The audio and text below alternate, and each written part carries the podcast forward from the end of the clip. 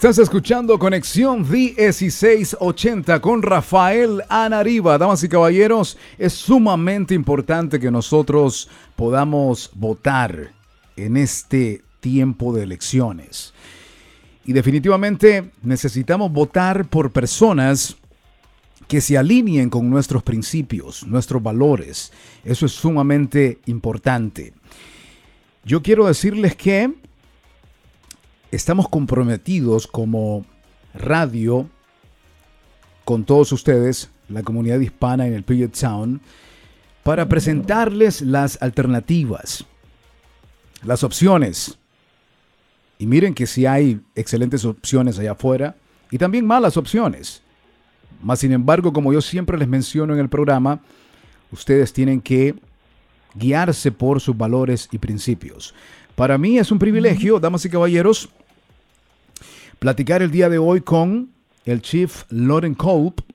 Definitivamente él está corriendo para gobernador del estado de Washington. Tuvo un debate con el gobernador Jay Inslee.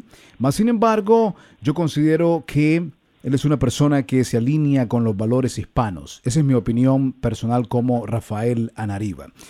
Y es un privilegio para mí recibirle en el show y también a su representante la representante hispana para el lado hispano, Eva Sara, a quien le doy la bienvenida. En primer lugar, uh, Chief Culp, thank you for joining me today.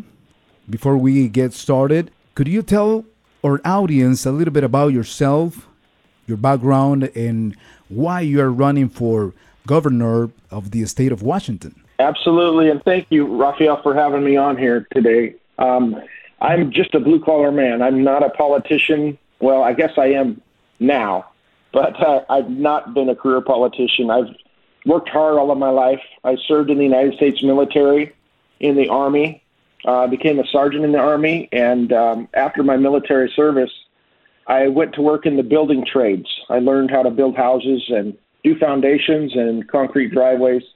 And then after working for other people for four years, in 1988, I started my own business in construction. Uh, started that from nothing. I had an old truck that I bought from my grandpa and one employee. And I went to work. I was realizing my American dream, you know, running my own business. And I worked that business for over 20 years, working out of the Olympia area, and built it up to where I had multiple employees and vehicles doing jobs all around Puget Sound. And then I realized my childhood dream in 2010. You know, my childhood dream was to be a police officer. But after running my business for over 20 years, a job opening came open in a small town called Republic, Washington, uh, for a police officer, and I applied for that job and realized my childhood dream at the age of 49. And I've been a police officer for the last 10 years. Um, and then when I stood up for citizens' rights back in 2018 uh, against an anti-gun initiative uh, that violated citizens' rights, I stood up and said, "No, I'm not going to start arresting 18 to 21 year olds who I see with a semi-automatic rifle." And that got me on the national news, and that led me to writing a, a number one best-selling book called American Cop um, which led to invitations from people to speak around Washington State about citizens' rights, about smaller government, about God and country. And then people started asking me to run for governor because there people are getting sick and tired of career politicians telling us what to do all the time and making laws and rules and taxing us to death. And so as it went into the summer of 2019, more and more people were asking me the same thing. You know, will you run for governor? We need to get rid of Jay Inslee. We need someone who will stand up for citizens' rights and get our government back to the smaller size that it used to be with less regulations and less taxes, less rules. And so that, that's why I'm running. And um, the response all over Washington state has been tremendous. That's great. Go ahead, Eva. You can translate um, into Spanish, and we are really appreciate it. Le damos la bienvenida a Eva Sara. Ella es representante latina de el gobernador, de hecho, el candidato a gobernador Lauren Culp. Muy buenos días a toda tu audiencia. Muchísimas gracias ahí a la radio eh, Conexión. Rafael Araniga, tu trabajo es impresionante. Eh, muchísimas, muchísimas gracias. Y pues vamos a lo que es la traducción y el Steve Cobb eh, hace la respuesta que te da a la pregunta es primeramente agradecer a todos por estar aquí. Él explica también de que él nunca fue político hasta ahora, que la gente se lo pide, ¿no? Ha trabajado muy duro toda su vida.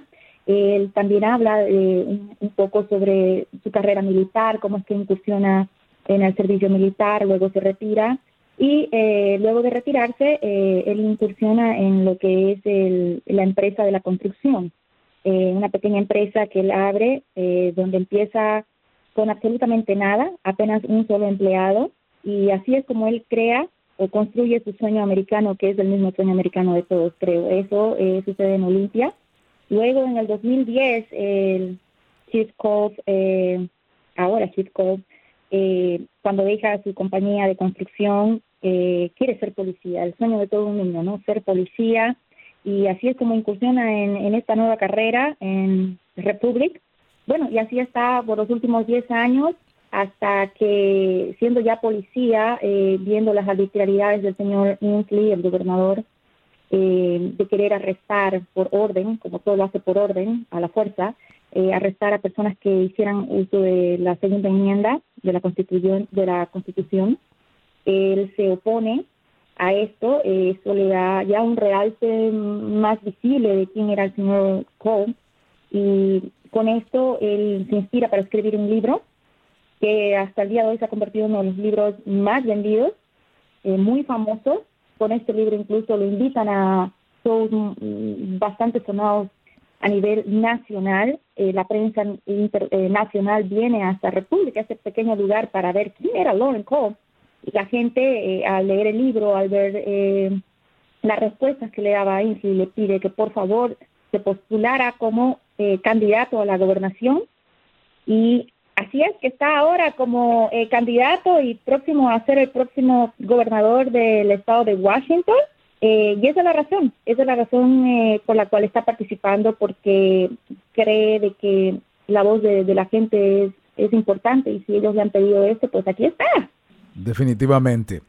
As you know, Washington State has not elected a Republican governor in over 35 years. What do you believe will be different this time? Well, I know, you know, from being a working class person myself, I know that this government that we have now and that has built up over 35 years um, is putting more regulations on the citizens. It's making it harder to run a business, especially a small business. But we're also seeing large businesses moving out. You know, Boeing is moving jobs out of Washington.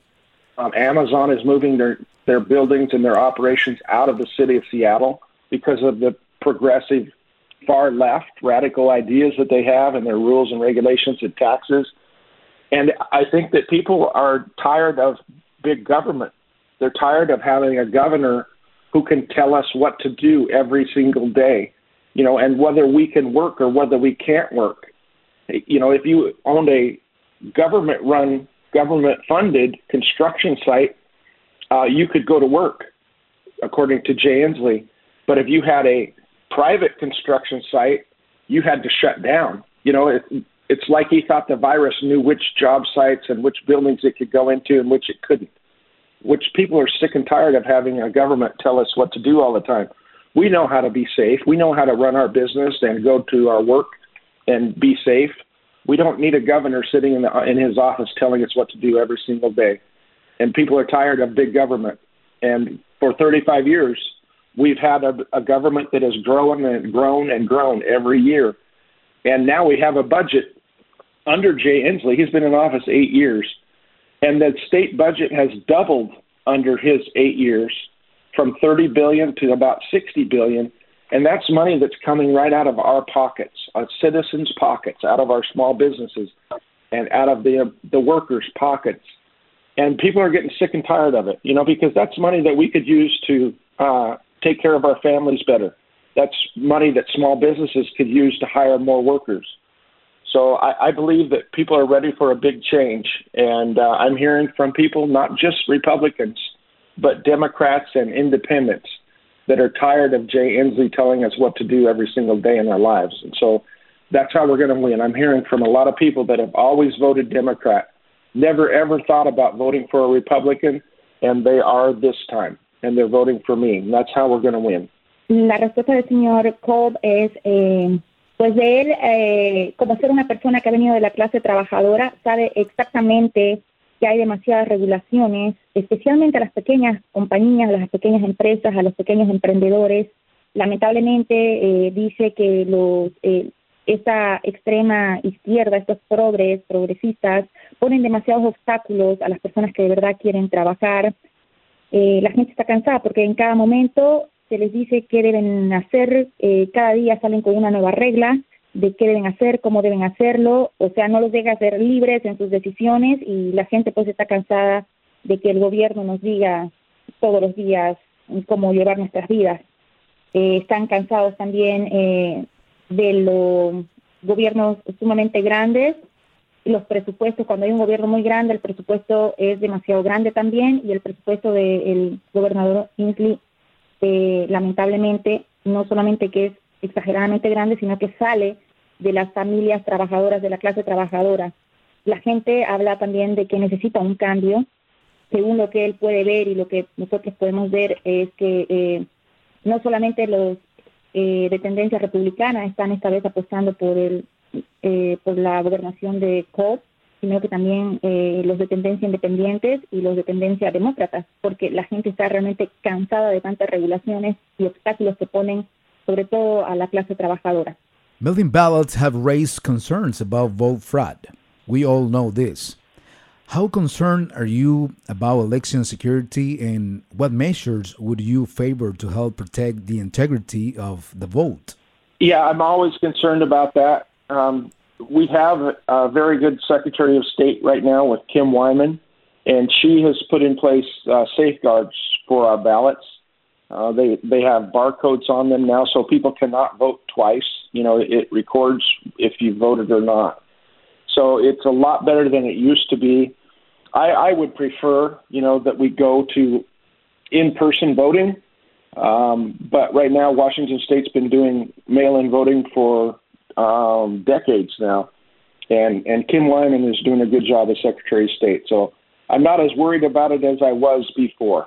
Él está preocupado, pero eh, creemos que con los nuevos códigos de seguridad que se le ha puesto a las papeletas de votación eh, estará mucho mejor eh, controlado. Entonces eh, no está, eh, no, no será fácil como ha venido siendo antes que hagan pues fraude. Good. In your recent debate with Governor Inslee, we spoke about this, you know, off the mic. You spoke about a crisis of leadership in the state of Washington.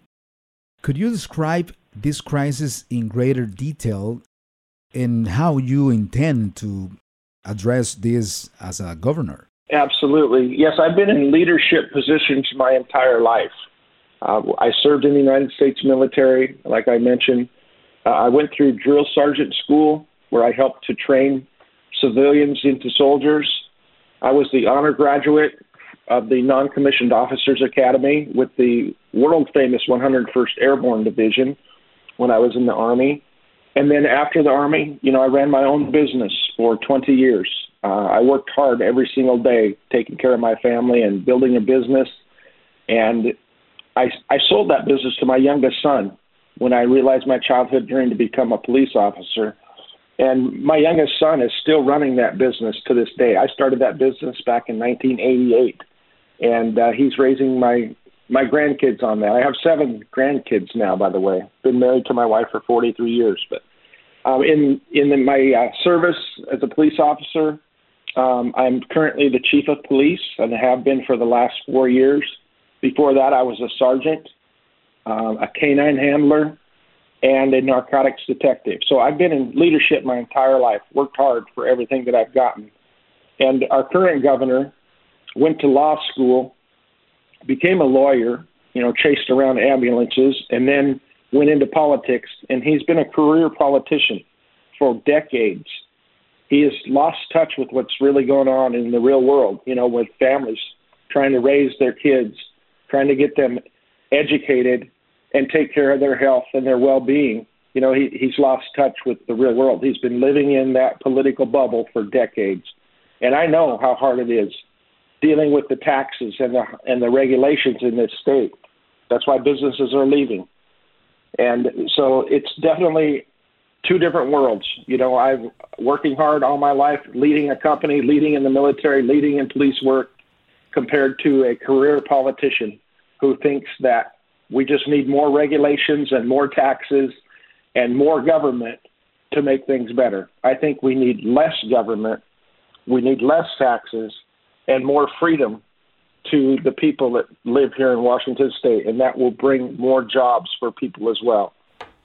You know, all the time, the, the career politicians, they always tell minority communities that we're going to do this for you, we're going to do that for you. And they say that all the time, every time there's an election. And then they turn their back on everyone and continue with big government that they always are for. Siempre estuve como líder toda mi vida, eh, cuando he sido militar, cuando he sido policía, en el Army. Eh, también he creado mi propio, mi propio negocio, mi propia empresa, que luego lo heredo a mi hijo menor y ahora él es quien maneja esto y de esa manera mantiene a su familia, a sus nietos.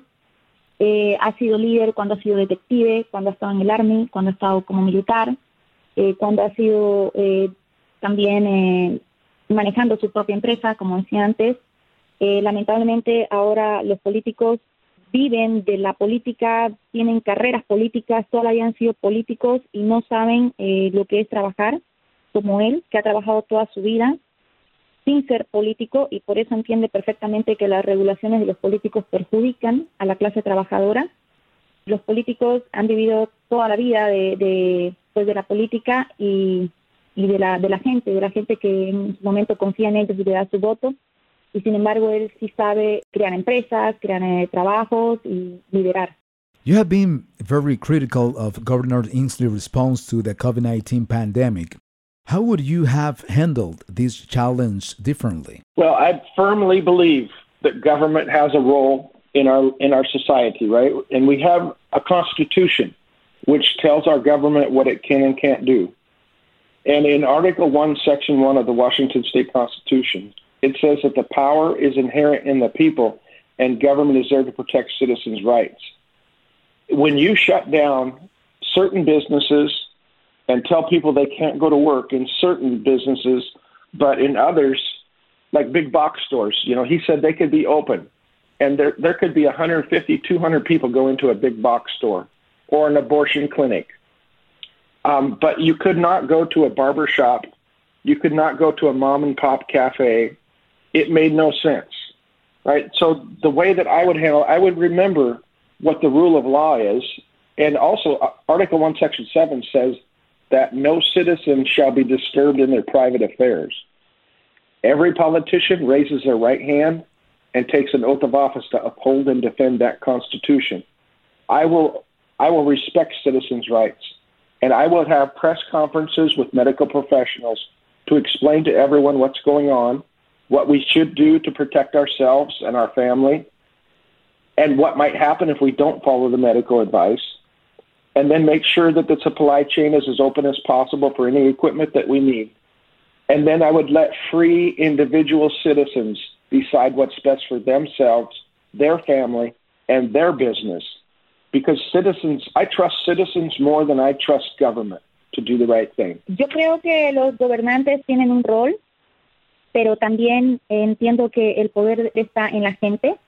Por ejemplo, cuando se han cerrado negocios, eh, lamentablemente eh, las políticas de, de ahora actuales es mantener abiertos negocios con intereses tal vez de agenda, como por ejemplo mantener abiertas clínicas abortistas, sin embargo cerrarle eh, la posibilidad de trabajo a barberos o, o, comerciantes, pequeños comerciantes.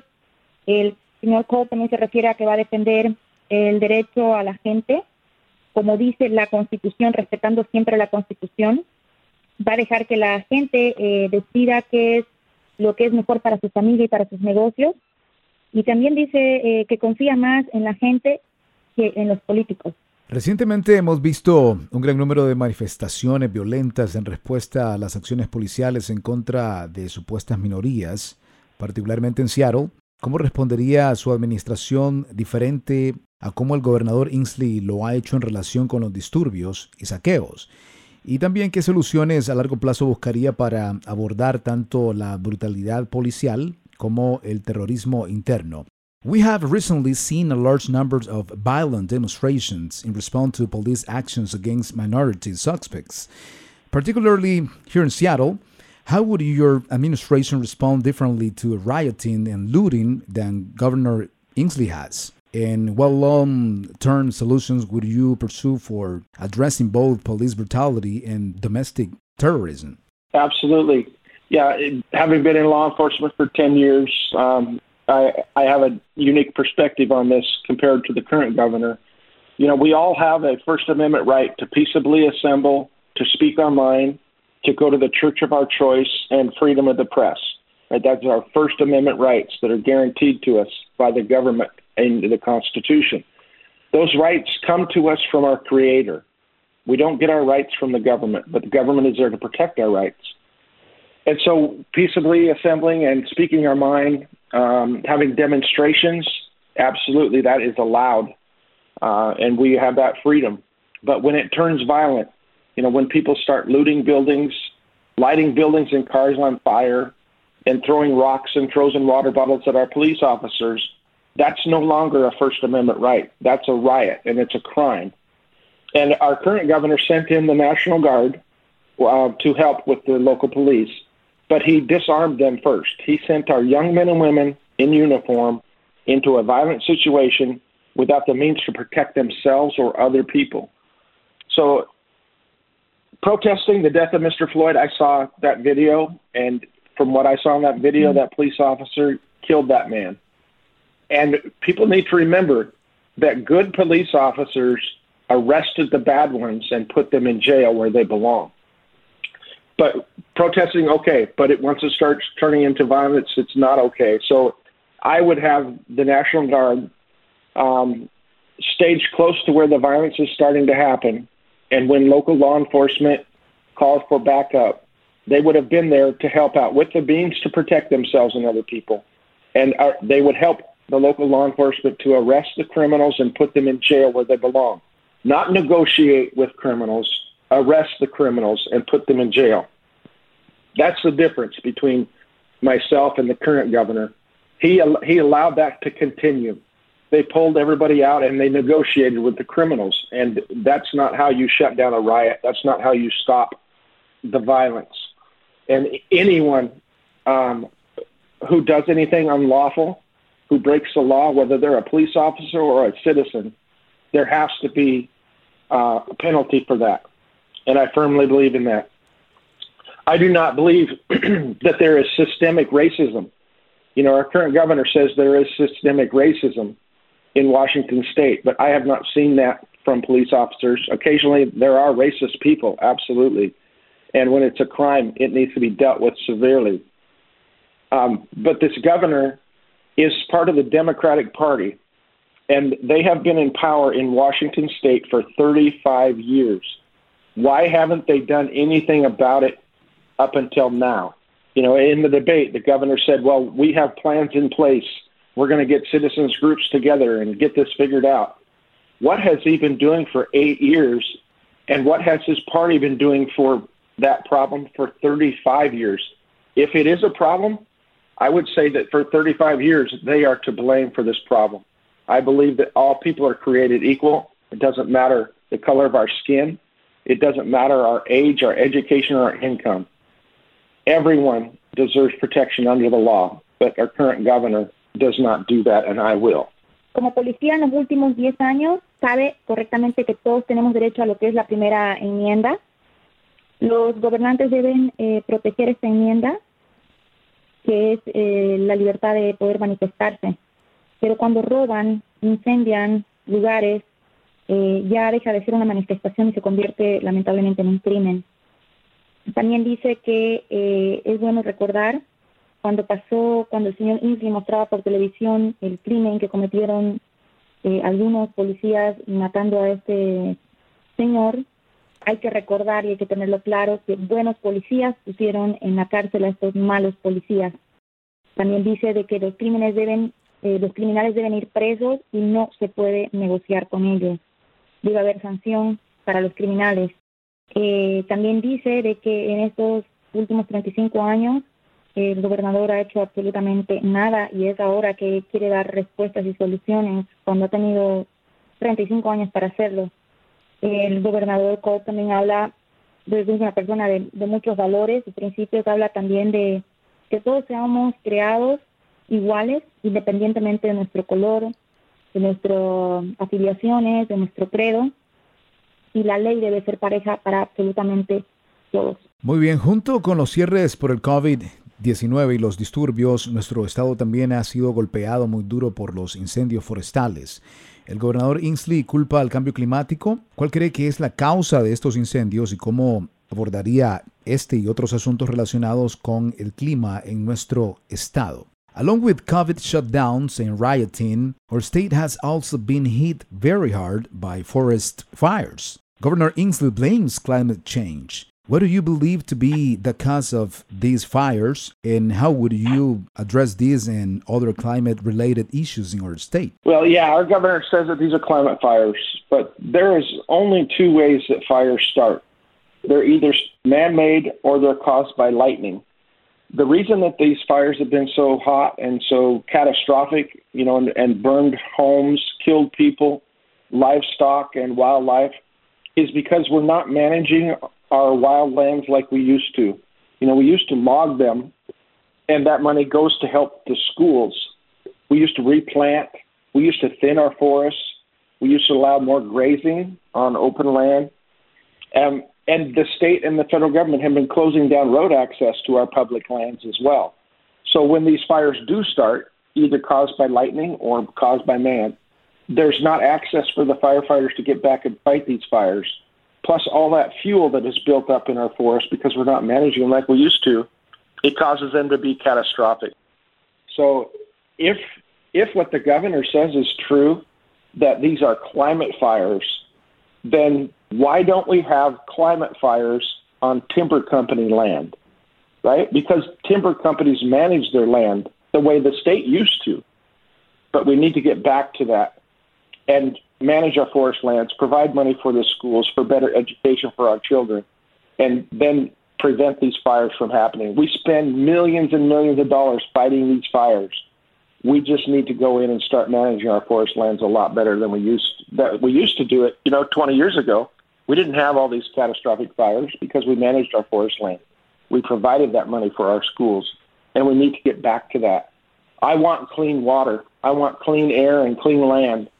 And we can do that by managing our forests the way that we used to so we don't end up with smoke all over the state and then blame it on something other than what the problem is, and that's big government and a governor who does not manage the state the way it should be. Eh, los incendios se producen por dos razones, o porque está intrometida la mano humana o por los relámpagos.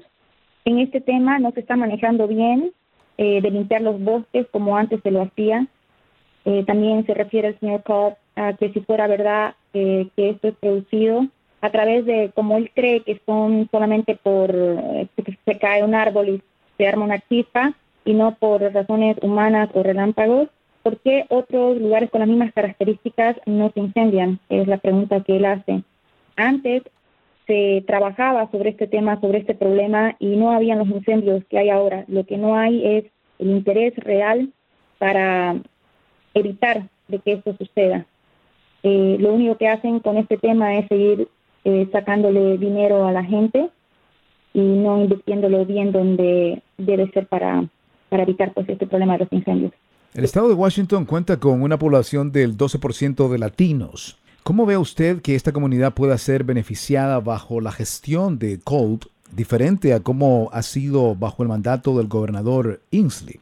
Washington State has a population of over 12% Latinos. How do you see this community benefiting under a Culp governorship as opposed to what we see under Governor Inslee? Yes, I, I love people of all color, of, of all nationalities. You know, I've worked with people from every culture. every skin color. Um, I love everyone, and I'm going to bring back jobs to this state. We need more jobs. Currently, our governor is running jobs out of this state. He's sending out his departments the Department of Agriculture, the Department of Ecology, the Department of Labor and Industries are out there um, enforcing rules that are made up by bureaucrats that cause jobs to leave Washington state. I will get those departments under control so that we have a government that understands that it is the servant of the citizens, not our master.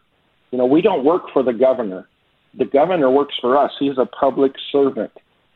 And it, it, just one thing, real quick, that I would like to touch on on this COVID that we talked about a few minutes ago. Sure. The federal government sent $41 million to Washington state to help out our elderly in nursing homes who were dying from this COVID. And that equated to about $29 per patient per day extra for equipment and staffing to help out our elderly. And Governor Inslee said, no, I'm not going to send them $29 per day.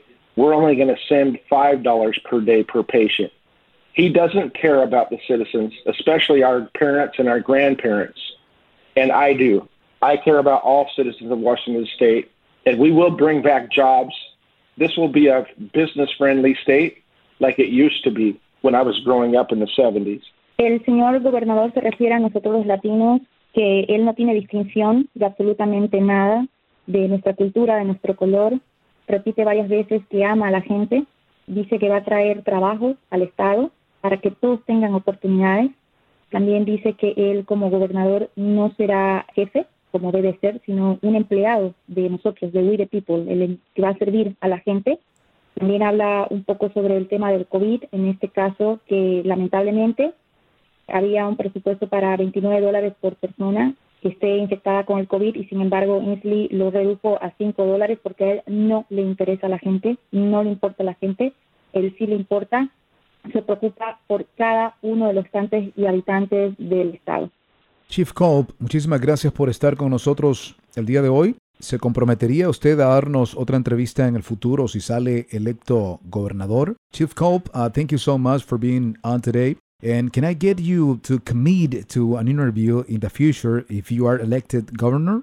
Absolutely. I would love to come back on here and uh, talk to you and your listeners after I become governor. Dice que absolutamente se compromete a dar eh, cualquier otra entrevista con ustedes después de que sea electo gobernador, por supuesto que va a estar con nosotros para la audiencia latina. Great, that's really great. We really thank you. And uh, just one more thing. What's going to be your message for the Latino millennials? You know, because there are a lot of people that are planning to vote Republican and they want to hear a message directly from you. What's going to be your message for the Latino millennials that are listening to the radio station right now? Yeah, thank you. We we are going to return law and order to Washington state. We're going to have a governor who respects citizens' rights. You know, I'm not supported by big business. I'm not supported by any any big donors at all the citizens have donated to my campaign on average about $80 per person. And we've raised about $3 million doing that to run this campaign. And that's less than half of what my competitor got from big business and big donors. But I'm going to represent we the people. I've been a hardworking man my entire life. I believe in God, family, and country. I am a Christian.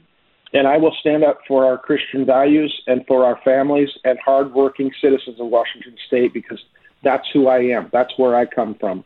And I thank you for the opportunity to reach out to you today. El mensaje para los eh, latinos millennials es que van a tener un gobernador para los ciudadanos comprometidos con los ciudadanos de a pie. También habla de que su campaña ha sido apoyada precisamente por ellos, por ciudadanos de a pie, no por grandes corporaciones. Él no está manejado por grandes intereses, está manejado por el deseo de cada persona que es el que ha venido contribuyendo a su campaña para que él salga electo. Tiene valores como la mayoría de nosotros los latinos, eh, valores cristianos, de principios y moral eh, cristiana. Muchísimas gracias, Eva. Thank you very much, Eva, and thank you very much, Chief Culp. And we really appreciate the opportunity to talk to the audience. So we are going to be in touch and you guys take care. Thank you so much, Rafael. Have a good day. Thank you, Eva. Thank you. Muchísimas gracias a todos. Muchísimas, muchísimas gracias. Continuamos con más de Conexión D1680. El Chief Lauren Kolb, de hecho que está corriendo para gobernador del estado de Washington, y también su representante Eva Sara, la representante para los latinos en el estado.